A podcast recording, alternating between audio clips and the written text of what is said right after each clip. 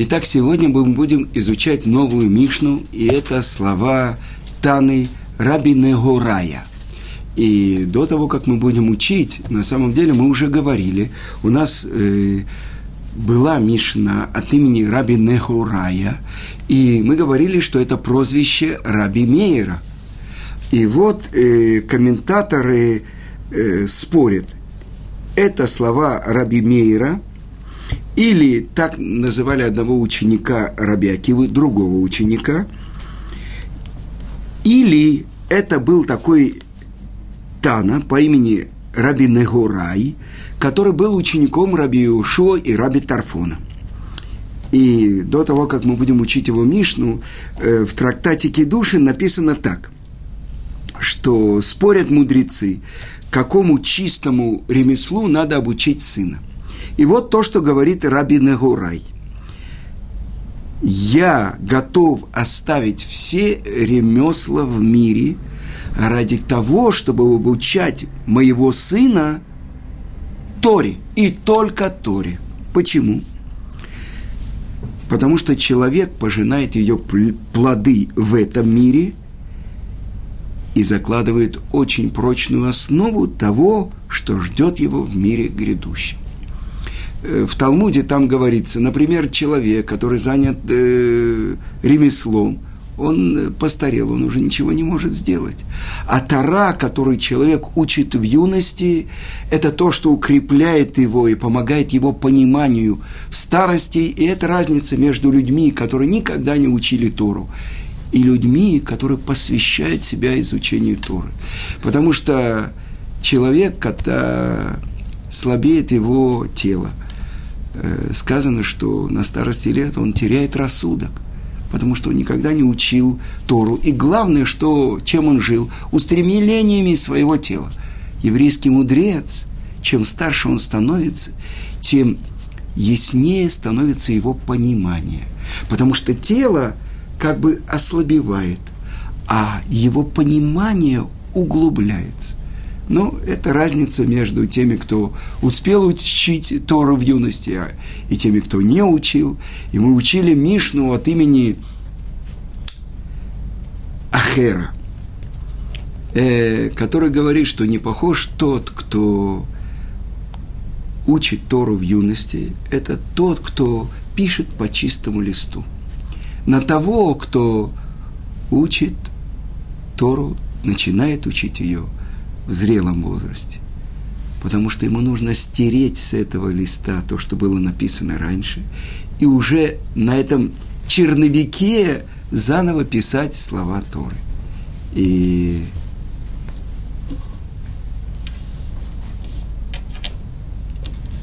И это тот Тана, который сказал про то, что главное то, что человек должен делать, это изучать Тору, и этому он будет обучать своего сына. Теперь послушаем, что же говорит Тана Раби Негурай. Раби Негурай омер, хавей гола лемаком Тора.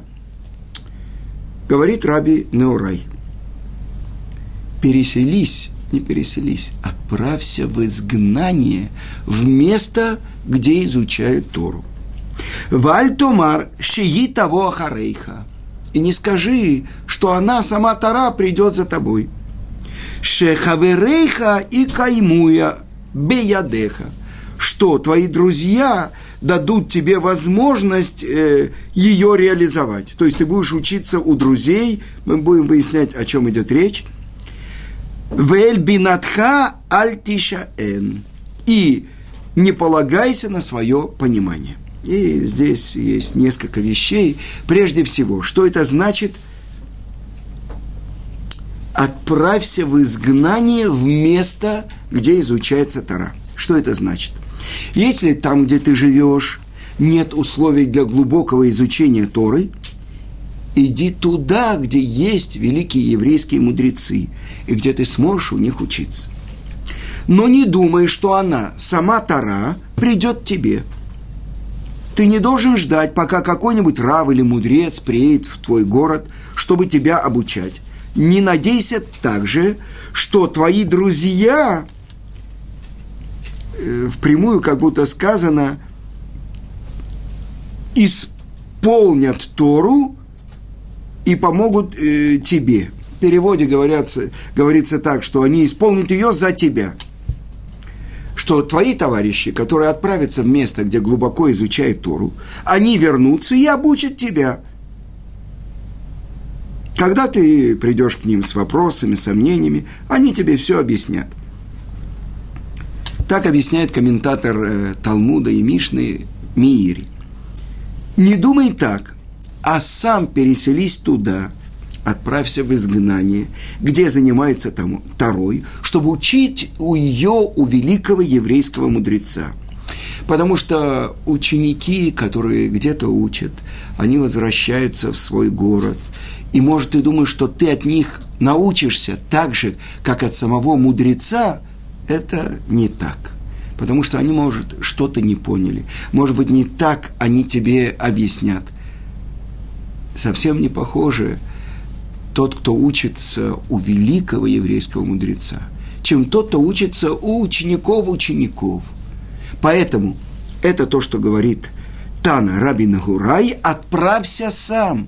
Ну, не отправься, а Галут, так прими, Гаве Голе, галут, изгнание. Отправься в изгнание ради Торы. Дальше, и не полагайся на твое разумение. И это тоже сказано в притчах царя Соломона, в Мишле. Что значит?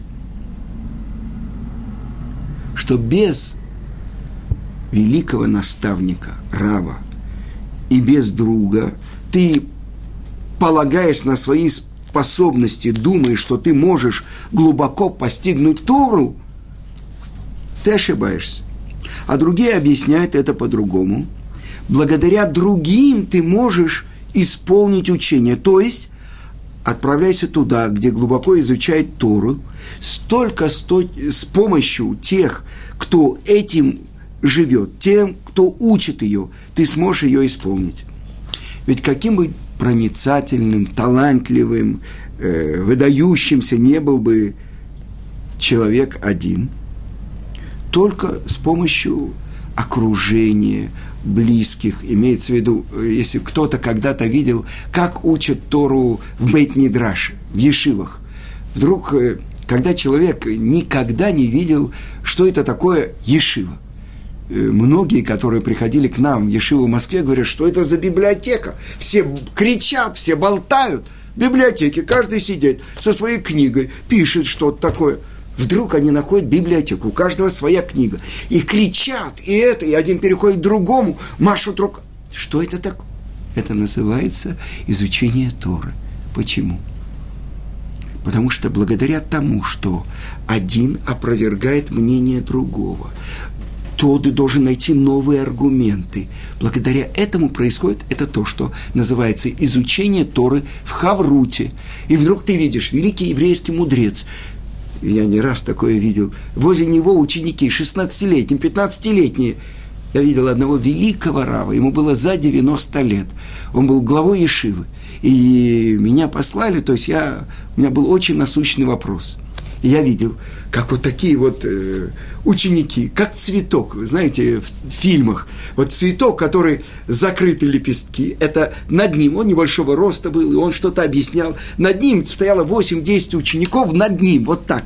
И тут ему сказали, что-то пришел, Ученики раскрылись, и видно стало его. Я подошел, задал свой вопрос, он мне ответил, и опять цветок закрылся. Это то, что получает Тору у наставника это то, что вообще представить себе не можно, не, невозможно в никаком другом месте. Например, сейчас, совсем недавно э, мы изучали, был праздник Песах Шини, второй Песах. И что это такое? Это совершенно невозможно себе даже представить. Сказано, что вся письменная Тара должна была бы быть открыта через Моше Рабейну. Но заслужили эти люди. Какие люди? Это те, которые были нечисты от того, что они несли кости Йосефа. Это, в принципе, написано в Торе, когда тот, кто не придет в храм и не принесет пасхальную жертву, за это ему полагается страшное наказание – отсечение души. Но если он был в далекой дороге или был нечист, он освобожден от этой заповеди. И вот пришли люди, которые были нечисты, и они говорят, «Лама не гора, почему мы должны быть хуже?» Что значит почему? Вот Тара объяснила, вы освобождены. Человек, у которого, скажем, ну, я не знаю, нету руки, он не может надевать филин. Вы нечисты, вы не имеете права приносить пасхальную жертву, и все. Но они говорят, почему мы должны быть хуже? Мы хотим ее исполнить. И то, что э, говорит Муше, подождите, и я обращусь к Творцу и узнаю по поводу вашего вопроса. Раши в одном месте во всем Пятикнижии, он говорит, счастлив, рожденный женщиной, который может так сказать. Подождите, я сейчас прошу Творца и дам, приведу вам закон. Вы понимаете, что это такая, какая близость и это то, что не было такого пророка, как Моше, который лицом к лицу, устами в уста говорил со, с самим Творцом. Так вот, и он приносит им ответ. То, что совершенно невозможно себе представить, что они правы, и что через месяц будет Песах Шини, второй Песах, и они смогут принести пасхальную жертву. Я не понимаю. Представьте себе, человек, который, у которого не было четырех видов растений. Все семь дней праздника Суккот, а за границей восемь дней праздника Суккот. И вот через две недели он достал вот эти четыре вида растений. Он может сейчас исполнить эту заповедь. Проехало, прошло. Что это такое? Лама не гора. Почему мы должны быть хуже? И это то, что мы учим от первого еврея в мире – это то, что Талмуд учит из поступка Авраама Вину. Когда он старец, 90 лет почти, сделал обрезание, и сказано, что был очень жаркий день, что Творец специально, Талмуд объясняет, вынул солнце из ее футляра. Хамсин такой, а он сидит у входа в шатер, потому что жаркий день если жаркий день, сидит в шатре, объясняют наши мудрецы, это был третий день после обрезания, самый тяжелый день. А он, потому что жаркий день, сидит у входа в шатер. Непонятно. И Талмуд объясняет. Потому что он переживает, что нету путников. До этого к нему приходили люди. Он открыл, он кормил их, поил и делился с ними знанием о едином Творце – и вот на третий день, когда совершенно боль, боль он сидит у входа в шатер, он посылает своего раба Элезера. Где путники? Творец специально вывел солнце из ее футляра, чтобы не мешали ему путники. И тогда что делает Творец? Он посылает ему трех ангелов в виде трех бедуинов.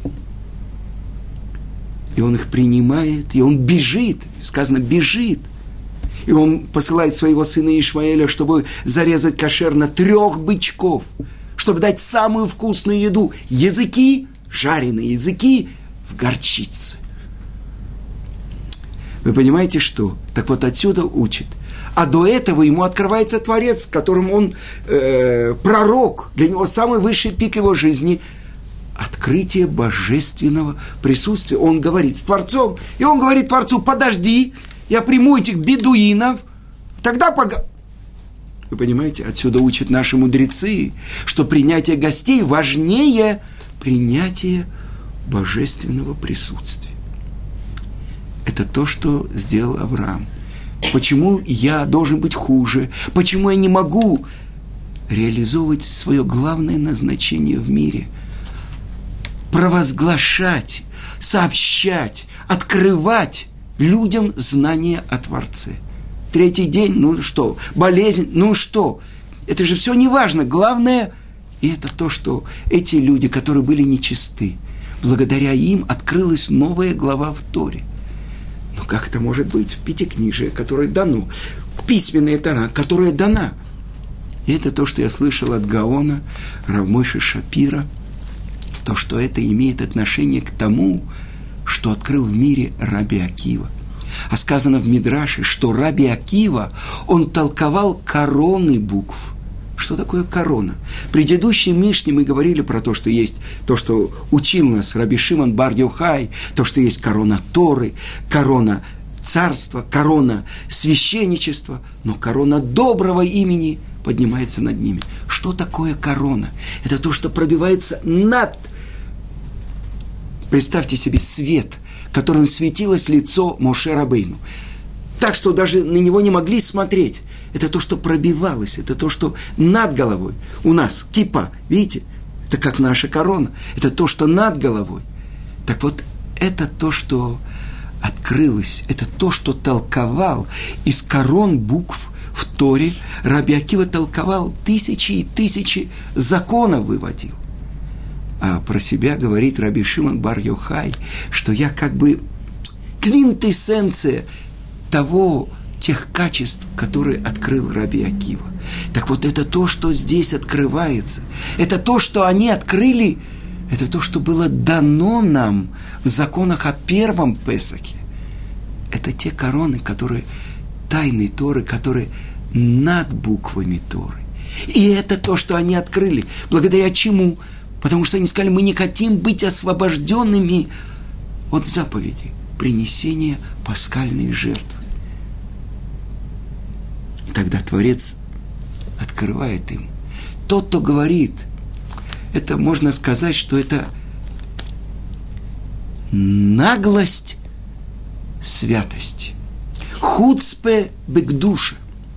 Когда человек говорит, мне не хватает этого, это моя жизнь, как же вы меня можете лишить жизни? Я должен исполнить эту повелительную заповедь, потому что я пришел в этот мир, чтобы реализовать Тору. Так вы понимаете, что, какие глубокие тайны связаны с тем, что такое Тора и как ее человек должен реализовывать. Так это то, что учит Раби Неурай. Отправляйся туда, где глубоко изучает Тору.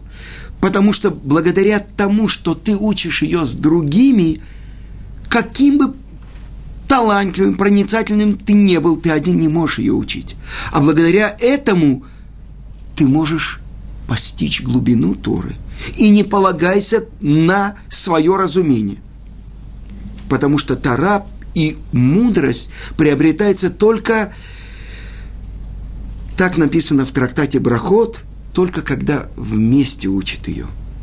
И это то, что мы учили, э, то, что написано в трактате Таанит, то, что говорит один из мудрецов, мудрецов, многому я научился у своих наставников, еще большему у своих друзей, а самому большому я научился у моих учеников. И мы объясняли, так же, как маленькая щепочка поджигает большое бревно, так ученики, задая, задавая вопросы, пытаясь выяснить, Рав находит новые ответы. Благодаря им растет его понимание. И Мидраш рассказывает, это то, что имеет непосредственное отношение к нашей Мишне, что не полагайся на свое понимание, на свое разумение когда умер Раби Йоханан бен Закай, и Раби Йоханан бен Закай, вы помните, мы рассказывали, как ученики Раби Ушуа и Раби Лезер вынесли его из осажденного Иерусалима, и благодаря ему сохранилась Тара в Израиле, что он попросил у Веспасиана явно в Эхахаме, то есть открыл место изучения Торы явно, и благодаря ему сохранилась Тара в еврейском народе. Так вот, один из его величайших учеников, Раби Лазар бен Арах, сын Араха. Сказано, мы учили, что он был, если положить на одну чашу всех мудрецов Израиля, а на другую Раби Лазара бен Араха, он перевесит. Так говорил кто? Его учитель, Раби Йохан бен Закай. И вот сказано, после смерти учителя он отправился домой, э, там, где был замечательный прозрачный водоем и тенистый оазис. И там он ждал своих товарищей и думал, что они придут к нему. Но они все не приходили. И поэтому он однажды утром встал и решил пойти к ним. Но его жена удержала его и сказала, кто в ком нуждается. Он ответил, они во мне. Тогда она сказала, кто кого ищет? Хлеб ищет мышей или мыши ищут хлеб? Ведь мыши ищут хлеб. Это так? Так. И он послушался свою жену, он остался в своем месте и со временем забыл все то, что он учил. Итак, то, что мы сначала прочитали, то, чему учит Раби Наурай. А теперь посмотрим, что, какие дополнительные объяснения дают наши мудрецы. Я хочу вам показать. Это объясняет Маораль из Праги. Что говорит Маораль из Праги? Он говорит так, что по природе человек материален. И по природе он устремлен за материальностью. Если он отправляется в место изучения Торы, то он присоединяется к тому, что выше его материальности. То есть вся Тора, она разум, то есть она мудрость Творца. Поэтому человек, который находится в месте, где есть много еврейских мудрецов, он возле них растет. Он преодолевает свою материальную природу. Так объясняет э, мораль из Праги. Э, другие комментаторы задают вопрос, почему, чтобы человек, почему Тана не сказал, чтобы он отправился в место, где учит Тору, а сказано «голе», «галут», «изгнание». И они объясняют, что главная плата того, что человек оставляет дом, мать, отца, родители, которые балуют его, э, знакомую обстановку. Он отправляется в место, где его не знают, где ему, я не знаю, э, нужно будет доказывать, э, ну, как бы свои достоинства. То есть, благодаря страданиям изгнания он может получить Тору. И приводит один из комментаторов такой пример. Когда льется дождь, травинки, если вы посмотрите, они пригибаются, то есть они как бы стелятся. Но именно благодаря этим дождинкам, потом, когда кончается дождь, они наливаются силами. И я хочу вам рассказать, это история, которая происходила во время Первой э, мировой войны в 14 году. В местечке маленьком, Выбольник. Мальчику было 14 лет – и он пришел к, э, в дом к маме из Ешивы. И началась война. И было опасно в дорогах. И он провел месяц в доме. И мама сказала, ну сколько ты будешь в доме? Ты должен отправляться учить Тору. И не было подвод, не было ничего. И когда он два месяца находился в дороге, когда он пришел в Ешиву, у него были дыры в туфлях. А потом этот мальчик Элиезер из Выбольников стал главой мудрецов всего Израиля. Это Рав Элиезер Шах. И потом вот эти вот туфли с этими дырами какие-то миллионеры купили за большие деньги и пожертвовали эти деньги на Ишиву. Вот это туфли, которые он прошел два месяца, мама отправила сына. А эта жена Рабиля Азара Бен Араха сказала, оставайся в доме. Вы понимаете, насколько важно человеку преодолевать. Каждый человек близок сам себе. Каждый человек любит себя. Каждый человек хочет э, только хорошего для себя. Преодолевать. Может быть, ради этого человека приходит в мир, чтобы получить самые дорогие вещи, которые есть в мире. Так написано в трактате Брахот. Они приобретаются через страдания. Что это? Это Тора – это земля Израиля, и это часть в будущем мире. Самые дорогие вещи – это то, за что человек заплатил дорого. Так оказывается, это ключ к тому, чтобы приобрести Тору. Это то, что учит нас Рабинеурай. Отправляйся, не отправляйся, извините. Отправься в изгнание ради Торы. В месте, где есть еврейские мудрецы – и не думай, что кто-то другой тебе принесет ее на... как официант в ресторане. И не думай, что если ты талантливый, ты мудрый, тебе достаточно учить одному. Это условия, благодаря которым человек может заработать Тору. Ведь как вообще человек может приобрести божественную мудрость? Это же все так, казалось бы, далеко от нашего понимания. Но если человек прикладывает усилия, сказано, он занимается Торой Творца. Но если он прикладывает усилия, Бетуратое гею мамвалайла. Своей Торой он занимается днем и ночью. Так это главное урок, который дает Тана Рабин Урай. Чтобы приобрести свою Тору, ты должен купить ее за большие деньги. Какие деньги? Это твои усилия, это то, что ты отправляешься далеко. Мы говорили про ученика Раби Акивы. А Раби Акива отправился на 12 лет и не возвращался домой. А когда он подошел к своему дому, он слышит то, что его жена говорит. Если бы мой муж Акива меня слышал, я бы сказала ему еще на 12 лет отправляйся учить Тору.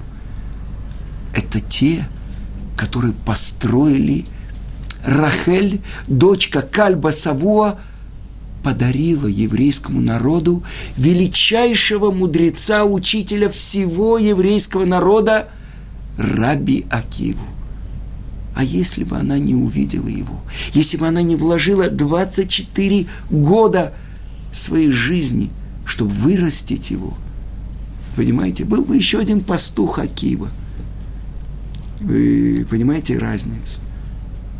Кто помог Раби Акиве стать учителем всего еврейского народа? Рахель. Кто был возле первого еврея в мире Авраама? Сара и Мейн. Жена Раби Лезера бен Араха убила его. Она сказала, оставайся здесь. Кто в ком нуждается? И мы видим, что Тара – это подарок с неба. Человек прикладывает усилия, это то, что говорит трактат Мегила. Если ты приложил усилия и нашел, верь. Приложил усилия, не нашел, не верь. Не приложил усилия и нашел, не верь. То есть по усилиям и плата. И это то ключ, который дает нам Рабин Урай. Аве голе, отправляйся в изгнание ради Торы. Всего хорошего.